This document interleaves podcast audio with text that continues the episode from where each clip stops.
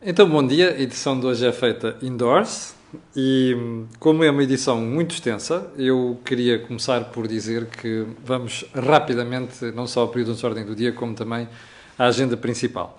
E uh, antes, bom, antes de mais, gostava que lhe desse um salto ao think tank feito ontem com o Jorge Marrão e com o Joaquim Aguiar, porque hum, tem lá matéria muito interessante de atualidade sobre aquilo que se passa em Portugal, nomeadamente o problema das pensões, o problema dos salários e também a dificuldade que vai ser gerir os fundos que vêm, os fundos de recuperação da União Europeia. Bom, então vamos lá ao, um, ao programa de hoje. É assim, ficámos a saber hoje, já não me lembro qual é o jornal que diz isto, não sei se é o Jornal de Notícias que diz que o Governo vai despejar, não, diz este, não utiliza este verbo, mas o verbo que eu vou utilizar é despejar, mais 100 milhões de euros nos lares. Um, isto faz-me lembrar aquela coisa do. Um, está a ver? Trancas na porta. Está a ver? Trancas na porta. E porquê? Porque isto é o melhor exemplo de falta de governação. Você tem um problema num setor. Você tem um problema numa instituição. Então, qual é o problema? Qual é a solução? Correr a, des a, despejar dinheiro sobre esse problema. Uh, neste caso, dos lares. O problema é que raramente o despejar dinheiro em cima dos problemas resolveu o assunto. Deixe-me fazer-lhe uma pergunta. Você tem centenas de lares espalhados pelo país. Tem um problema com lares clandestinos. Que as pessoas sabem que são clandestinas, mas metem lá os velhotes. Porque não têm outro sítio para os meter. Porque a segurança social falha. É esta a explicação. Ok? Você tem este panorama. Você sabe que os lares estão a funcionar mal. E já lá vamos a isto, já lá vamos daqui a bocadinho ao problema. E de repente, você tem um problema com surtos e 18 mortes num lar, negligência pura, crime por negligência. E a seguir, você diz assim: epá, como temos um problema, vamos já correr resolver esse problema. Qual é a resolução do problema? Toma lá, atira 100 milhões de euros para cima desse mesmo problema. Bom, isto não vai resolver nada. Porque o que está mal aqui é toda a arquitetura. E depois é a fiscalização. A fiscalização do Ministério da Segurança Social do Trabalho não funciona. Portanto, você dizer, olha, eu vou lançar 100 milhões de euros, 100 eh, milhões de euros para cima do problema, é para tapar os olhos aos cidadãos. Ora, é bom estarmos atentos, porque nada disto se vai resolver desta maneira. Eu hei de voltar ao problema. Segundo ponto, ah, e a história de reganhos não termina aqui, como você vai ver. E hoje vou, vou pormenorizar algumas coisas que não contei na edição de ontem e na edição de sexta-feira. Hum, vou voltar às declarações de Jerónimo de Souza sobre a festa do Avante. Como se recorda, no fim de semana houve gente que ficou muito chateada comigo que eu não comentei isto, mas eu vou comentar hoje. Jerónimo de Souza terá, terá dito, não, disse no fim de semana que o problema da festa do Avante não era um problema de não era um problema financeiro. Ou seja, que o PCP não fazia aquilo para ir buscar receitas. Não é verdade. Vá lá ver as contas apresentadas à entidade que fiscaliza contas dos partidos para você perceber quanto é que pesa a festa do Avante nas receitas do PCP. E vá lá ver as irregularidades apontadas pela entidade às contas que o PCP lá depositou. Um, mas eu tenho um desafio para o Jerónimo de Souza, já que ele está tão preocupado que nós acreditemos que aquilo não é um problema uh, de receita para o Partido Comunista Português, eu tenho uma, uma receita para ele. O camarada Jerónimo de Souza, pegue nas receitas que vai ter na festa do Avante e distribua pelos lares. Está a ver? Sim, os lares de idosos. O PCP não é aquele que costuma dizer que é preciso ser solidário e que é preciso distribuir, isto, distribuir dinheiro por tudo e mais alguma coisa, vamos a esse convite. O PCP, que não paga impostos pelas receitas que recolhe na festa do Avante, pegue nesse dinheiro e distribua pelas centenas de lares que existem em Portugal, de idosos, com um plano para melhorar esses mesmos lares. Fica feito o desafio. O PCP e já agora os militantes comunistas que vão ouvir isto aqui, entre os quais o Nuno Cavaco, não é? Ali do Barreiro, depois esquece de dizer que é do PCP, eh, nomeadamente que é, que é ou foi a vereadora da Câmara de Barreiro. Está a ver, Nuno? A gente depois é apanhada. Não se faz declarações de empresa, depois a gente, a gente é apanhado. Bom, mas digo, os militantes do PCP que depois vêm para aqui insultar-me, pá, sejam solidários e aceitem a minha proposta, ok? Bom, Faites la liaison. Segundo ponto. Terceiro ponto. A ADSE e uh, os preços dos tratamentos médicos em geral. Bom, a ADSE anda há vários anos a refazer tabelas. Eu acho isso muito importante. A ADSE é um seguro. Portanto, não pode ter prejuízo. Eu sei que é um seguro público, não pode ter prejuízo. Porque isto vai pôr em causa a assistência médica a centenas de milhares de pessoas. Não é só funcionários públicos. A ADSE fez uma nova tabela, e eu já vou comentar isto daqui a bocadinho, mas para os tratamentos dentários. Mas o ponto aqui é que não é só tratamentos dentários. A ADSE tem um problema de subfinanciamento. Isto vai se agravar porque o custo dos tratamentos está a aumentar, os custos dos atos médicos estão a aumentar e, portanto, nós não podemos ter a ADSE subfinanciado. Uma das formas é ter mais aderentes, mais beneficiários, mas para isso o governo tem de mexer na lei. Mas como em tudo e mais alguma coisa, este governo tem medo de fazer coisas, a não ser distribuir dividendos, perdão, distribuir benesses, e, portanto, as coisas mais difíceis ficam por realizar. Esta é uma delas, mas eu daqui a pouco, quando falar dos dentes, já lá vou. Ponto seguinte, um, o INE está a subestimar os números de desemprego. Porquê é que eu digo isto? Ou pergunto isto? Porque já tinha, eu já tinha recebido um, este documento, mas o jornal I de hoje traz uma, uma conversa com o Eugênio Rosa, como sabe, é um economista mais ali para a extrema-esquerda, um, que muito crítico de. O Eugênio Rosa pensa bem, uma série de coisas. Devo dizer, eu tenho respeito por ele. Um, o Eugênio Rosa diz ao IVA que. Um, perdão, ao I. Eh, a história do I esta. Em apenas 3 meses foram destruídos, destruídos 135 mil empregos, o que dá 1.500 por dia. As contas são do economista Eugênio Rosa, que acusa o INE de realizar um verdadeiro milagre. Qual é esse milagre? São destruídos 135 mil postos de trabalho e, no entanto, o desemprego oficial calculado pelo INE, no lugar de aumentar neste período, até diminuiu em 69.700. Bom, há aqui um vício do raciocínio, que tem a ver com a forma como se calcula o desemprego. E este é que é o ponto. Eu acho que era melhor o agente Rosa dizer assim: deixam de contar para o desemprego quem estiver lá e depois, durante não sei quanto, quanto tempo, não deixar de reunir aqueles critérios. Eu acho que o, problema está aqui. E se o Eugênio Rosa quer fazer uma crítica séria ao sistema, acho que valia a pena pensar nisto. Agora, o problema é também, como vocês sabem, que isto não é um problema português, porque o INE segue regras europeias. Não é? Mas fica feito aqui este reparo. De facto, o desemprego está a aumentar. No entanto, nós olhamos para o número de desemprego e mesmo para, número, para os números do emprego e vemos o governo a subir para o lado. Recordas que o Ministro da Economia dizia ainda há pouco tempo que o pior já tinha passado nesta matéria. Não passou. Não passou e a gente vai ver isso. Último ponto do período de ordem do dia, e já vamos com 8 minutos. Um, o público diz hoje que o governo mexeu 88 vezes nas leis do trabalho durante a pandemia. Bom, você dirá assim: é pá, é compreensível, porque se nós formos ver, houve uma série de alterações que foram feitas durante, aquele período. Bom, que nós estamos perante uma situação em que teve que se mexer várias vezes nas leis do trabalho, nós não temos dúvida nenhuma. O que eu já tenho mais dúvidas é que seja preciso mexer 88 vezes. Porquê é que eu digo isto? Porque Primeiro, houve mexidas numa semana, depois mexidas noutra semana. Houve coisas que foram feitas agora e duas semanas depois tiveram de ser corrigidas, ou seja, coisas mal pensadas. Ok? Foram mal pensadas. E como tudo o que é mal pensado, há bocadinho falei-lhe do investimento a correr de 100 milhões em lares, já agora, daqui a um ano voltaremos a este número para ver se o governo cumpriu mesmo 100 milhões. É que este governo e o anterior eram exímios em dizer vamos fazer isto, depois não fazia. Vamos gastar isto, depois não gastava. Vamos investir na ferrovia, depois não, não investia. Vamos gastar aqui para o investimento público vai ser tanto, e depois era 40% a menos. Sim, cortesia de Mário Centeno. Portanto, vamos ficar atentos a isto. Agora, o que me choca aqui é ver que é preciso mexer na lei do trabalho como quem muda de camisa. Ora, isto não funciona. E já agora é uma coisa. Nós criticamos muitas vezes a administração pública, com razão. A segurança social então é uma vergonha completa. Mas há uma coisa que é preciso dizer.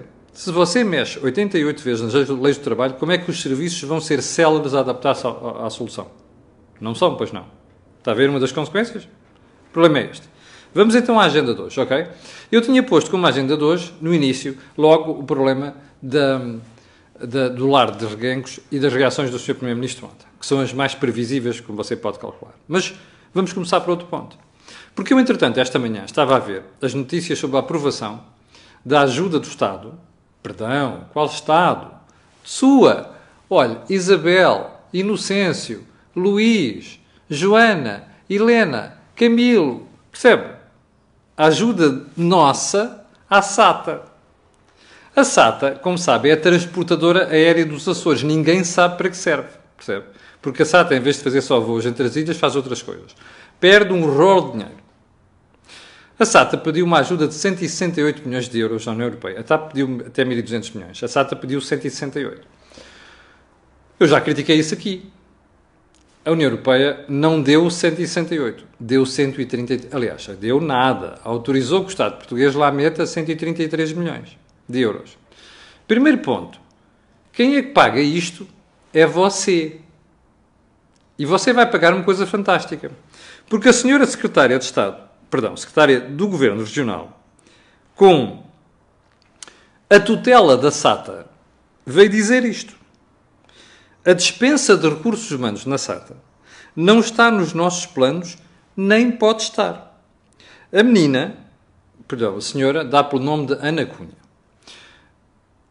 Eu que tenho um conselho para a Ana Cunha. Pague do seu bolso. Sim, os meus amigos dos Açores que veem isto, espero que lhe façam chegar isto, porque não sei se ela vê o vídeo. Mas eu sei que há gente do Governo dos Açores que vê este, estes vídeos. Portanto, que lhe façam chegar isto. Doutora Ana Cunha, pague do seu bolso. Eu vou-lhe explicar porquê. A empresa que a senhora está a defender está mal dimensionada, é mal gerida e é uma vergonha do ponto de vista de sorvedor de dinheiros públicos. Leia-se do contribuinte, leia-se meus, entre outras pessoas. E, portanto, a senhora está a brincar com o meu dinheiro. Percebe? Porque a sua empresa, transporte aéreo, que não serve para rigorosamente nada, devia ser a TAP a fazer aquilo com um contrato com o Governo Regional, está a perceber? Aquilo são taxas que os Governos Regionais adoram manter, à custa do dinheiro de toda a gente, não é só do, da, das ilhas, é de toda a gente, percebe? Precisava despedir pessoas. Precisa ser estruturada. Aliás, eu achei estranho que a conversa sobre estes 133 milhões são porque garantem a solvabilidade financeira da SATA nos próximos seis meses. Nos próximos seis meses, ah, estão com uma TAP. Então, e a seguir, quem é que paga? São vocês? Não, são os contribuintes da mesma. Portanto, esta senhora está a brincar com o dinheiro dos contribuintes. Porque ela está a dizer é, eu vou lá meter 133 milhões de euros de contribuintes e não vou despedir ninguém. Nem pode estar no horizonte isso. Pois não, imagino. A senhora está preocupada com o seu eleitoralismo, não é? a senhora está preocupada com os níveis de aprovação do Partido Socialista nos Açores. Eu estou marimbando para isso, sabe? Estou preocupado é com o meu dinheiro e o dinheiro de 5 milhões de portugueses que pagam impostos. Diretamente. Os outros pagam indiretamente, via IVAs e não sei das quantas. Está a perceber, doutora Ana Cunha? Ou quer que lhe faça um desenho? Bom, agora vamos à agenda propriamente dita, que isto foi uma coisa que entrou aqui à última hora. Bem, vamos voltar ao lar de reguengos eu estava a achar estranho que o nosso primeiro não abrisse a boca sobre o assunto. Abriu ontem. Voltou de férias e resolveu botar faladura sobre o assunto. Então o que é que diz o nosso primeiro? Ah, isto são críticas artificiais, polémicas artificiais. Não é verdade que a senhora não tenha feito nada. A senhora Leia Sandra Mendes Godinho, Ministra do Trabalho. A senhora pediu no dia 12 de julho um inquérito ao Ministério Público Dia 18, aliás, pediu um inquérito, ah, no dia 18 foi enviado para a Justiça, e esse inquérito até tem, é mais completo que os outros, porque outros têm coisas contraditórias. Leia-se, o relatório da Ordem dos Médicos tem factos contraditórios. Veja só a punhalada do Sr. Primeiro-Ministro na Ordem dos Médicos. Este fulano não gosta de críticas. Nunca gostou de críticas. É um pretor, percebe? E isto viu-se ontem. Mas mais. António Costa disparou por todo o lado. Ah, eu até alarguei o estômago, que é para engolir algumas das críticas que fizeram nos últimos dias, mas que eu para já não vou comentar. Eu já vou a esta segunda parte. Primeiro ponto. Ficamos a saber que a morte de 18 pessoas num lar, com incúria, que é dizer, no mínimo, é polémica artificial. Onde é que eu já ouvi isto? Ah, ainda bem que eu tive cuidado de realçar isto aqui nas últimas semanas. Você conhece ao Primeiro-Ministro António Costa algum reconhecimento de meia-culpa em alguma coisa que tenha passado em Portugal? Eu não conheço, mas se você conhecer, diga-me. Que é para eu dizer que não tinha razão quando disse que ele ia dizer estas coisas. Bom, vamos voltar à memória? Então é assim: 2017, julho e depois outubro. Pedrógão versus Oliveira do Hospital. No total, 110 pessoas mortas. Lembra-se o que é que o Sr. Primeiro-Ministro fez? de facto, quando começou o problema, ele estava cá. Na semana seguinte estava de férias, de barriga ao léu, não é? Com gente a morrer aqui. Pronto. Mas depois, em outubro. Você ouviu o Primeiro-Ministro pedir desculpas durante aquela altura? Na culpa não era de ninguém. Não era dele, não era da Proteção Civil, não era da Tancinha, Urbano de Souza, não era de ninguém.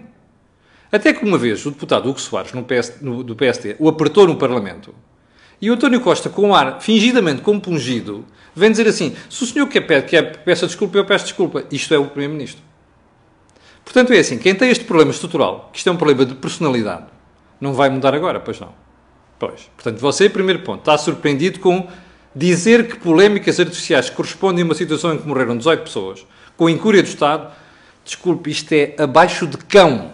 Não tem outro nome, percebe? Eu não consigo tratar melhor, melhor o Primeiro-Ministro sem dizer isto. É abaixo de cão, o que ele disse ontem. Percebe? Bom, agora vamos ao resto.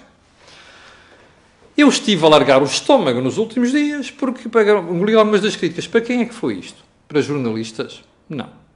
É nossa função. Para analistas, embora alguns se demitam dessas coisas. Sim, alguns jornalistas demitem-se dessa função. Bom, segundo ponto. Para os analistas, não. Para a Ordem dos Médicos, também não, porque eles tiveram resposta à parte. É para o Presidente da República. Percebe? Isto é bem feita.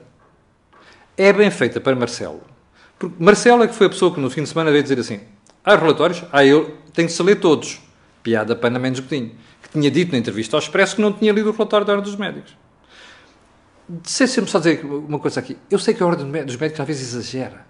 Eu sei que até pode haver uma incorreção ou duas ou alguma imprecisão no relatório da Ordem dos Médicos. Não é isso que está em causa. O que está em causa é a Ordem dos Médicos a fazer um relatório que tem coisas muito factuais. Urina no chão, percebe? doentes com as caras, doentes, não havia registro sistemático de medicação, não, não, não beberam água suficiente. É isto que disse a Ordem dos São factos. Percebe? Os médicos sabem do que estão a falar. É isto que o nosso primeiro chama de polémica artificial. Capixa? Bom, mas vamos a isto. O Presidente da República tinha razão. O problema do Presidente da República é que não se deu ao respeito nos últimos anos, percebe? E, portanto, o Primeiro-Ministro faz dele o que quer faz dele gato-sapato. Eu, se fosse Marcelo, neste momento arranjava um buraco e enfiava-me. Percebe? A forma como o Primeiro-Ministro anunciou a candidatura do Sr. Presidente da República é o melhor exemplo disso. António Costa é muito bom, Marcelo é muito bom. O problema é que Marcelo, com aquela ambição de ser reeleito como um rei, fez os fretes todos ao Partido Socialista nos últimos tempos. E quando a gente, como dizia a minha avó, ó oh meu filho, quando a gente se baixa muito, depois vê-se o rabo. A minha avó, com aquela linguagem popular, ensinou-me isto muito cedo. E é isto que eu tenho para dizer ao Sr. Presidente da República. Continue a baixar-se. Que se lhe vai notar cada vez mais o rabo, percebe? Não é só quando vai ali para Cascais, para Cascais nadar. Que isto fica muito bem. Porque depois vai continuar a levar pontapés no baixo vento do Sr. Primeiro-Ministro, como levou ontem. Agora deixemos isto de parte. Porque Marcelo já mereceu as críticas. Vamos ao pessoal dos médicos. Você viu como é que o Primeiro-Ministro criticou ontem os médicos?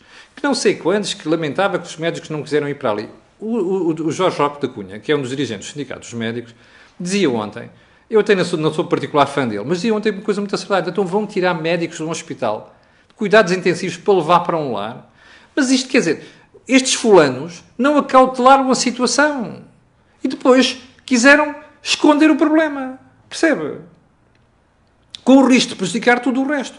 É isto que faz este governo, é tudo em cima do joelho, está a perceber? E depois chamam isto de polémicas artificiais, que é uma coisa impensável. Em qualquer país decente do mundo, em qualquer país a sério. Este senhor estava na rua.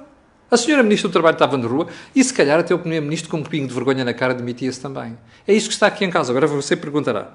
Hum, ah, espera aí. Só uma coisa. O Primeiro-Ministro falou ontem da investigação do Ministério Público lá no lar. Mas espera, essa substitui a da Ordem dos Médicos? Não. Eu suspeito que alguns elementos do relatório da Ordem dos Médicos vão parar ao processo que a Justiça vai montar contra o Estado. Percebe? Ou contra o lar. Por aquilo que se passou lá. Suspeito eu. E se calhar não suspeito mal. Bom, ponto seguinte. Afinal, a Ministra do Trabalho e da Segurança Social leu ou não leu o relatório? É que ela ao expresso disse que não. Ontem, ao ouvir as declarações, eu fiquei com a ideia, peraí, mas ela está a dizer que leu, até mandou os serviços dela fazerem, um, como é que é, uma súmula, não sei das quantas. Mas em que é que ficamos? Leu? Ou não leu, mas agora está borrada de medo com as consequências do que disse e quer voltar atrás? Que é para sustentar a defesa que o Primeiro-Ministro fez dela? Eu não sei. Eu sei que isto é uma vergonha imensa, percebe? E eu sei que isto é pôr a lama, pôr a honra do Estado português na lama. Isso eu sei. Agora vamos ao resto. Houve uma série de pessoas nos últimos dias que perguntaram assim: mas porquê é que você acha que aquela defesa hum, inusitada, por acaso não é inusitada, do, do lar de reganhos do que se passou? Eu, então eu vou-te explicar. Olha, várias pessoas me fizeram chegar nos últimos dias algumas coisas à mão. Eu sei que já vamos com 20 minutos, mas vale a pena ouvir esta. Então é assim. O Presidente da Câmara de Reganhos de Monsaraz é, por inerência, porque está, existe uma disposição testamentária de quem deixou aquilo lá. Diz que, aliás, por, por disposição testamentária, o Presidente do Conselho de Administração da Fundação, perdão, o Presidente da Câmara é o Presidente do Conselho de Administração da Fundação. Fundação, por sua vez, é dona do lar de Reguengos. Quem é o Presidente da Câmara de Reguengos de Monsaraz? É o socialista. Calisto. Capiche? Seguimos sabendo? A diretora técnica administrativa executiva da Fundação é militante do PS. E é presidente da Assembleia Municipal de Reguengos de Monsaraz. Está a ver como é que isto vai completando. O povo. Percebe? Mas quer mais. O presidente da Administração Regional de Saúde do Alentejo, ao que tudo indica aquele que andou a pressionar médicos, que eu espero que seja investigado pela Justiça, senhores do Ministério Público, vão lá investigar se é verdade, se, aquela, se o Diretor Regional da Saúde pressionou ou não médicos. Ok? Bom, este senhor foi lá colocado por influência do Presidente da Câmara Municipal de Monsaraz, de Reguengos. Um, este senhor, além de militante do PS, foi membro da Assembleia Municipal do Alandroal. Chega? Não chega, pois não. Quer mais? Então vamos lá. O diretor do Centro Distrital da Segurança Social de Évora é militante e antigo vereador do PS em Estremoz. Você dirá, ah, está bem, não podemos deixar de nomear pessoas dos partidos. Pois não. Mas está a ver como é que as coisas se completam todas. Está a ver um puzzlezinho. Você vai colocando ali uma peça ou outra ah, já agora uma coisa. É verdade que este senhor vai ser, o senhor, o Presidente da Câmara dos Gangues Monsaraz, vai ser um candidato do PS à Câmara de Évora? E que é o zum zum que circula por lá? Não sei. Mas agora veja. Você tem um puzzle e vai colocando lá umas pecinhas. Está a ver porque é que é o problema. Ana Mendes Godinho, que adora aquelas coisas da política, está a ser queimada por culpa própria dela, porque foi incompetente, mas está a ser queimada porque o António Costa tem esta ganga toda por trás. Como dizia uma vez uma pessoa na faculdade. Percebe? Tem esta ganga toda por trás que é para não dizer uma coisa mais feia aqui, que não posso dizer. E depois, é isto que está por trás desta história toda. Isto chama-se país de polvo. É o polvo socialista. Percebe? É por isto que isto não está denunciado. É por isto que isto não é resolvido à chapada. Que isto devia ter sido resolvido à chapada. Já! Percebe? Desde a ministra até aquela gentinha toda que fez isto. Bom. Ai, Nossa Senhora, já, já ultrapassámos tanto tempo, já vamos com 22 minutos. Enfim.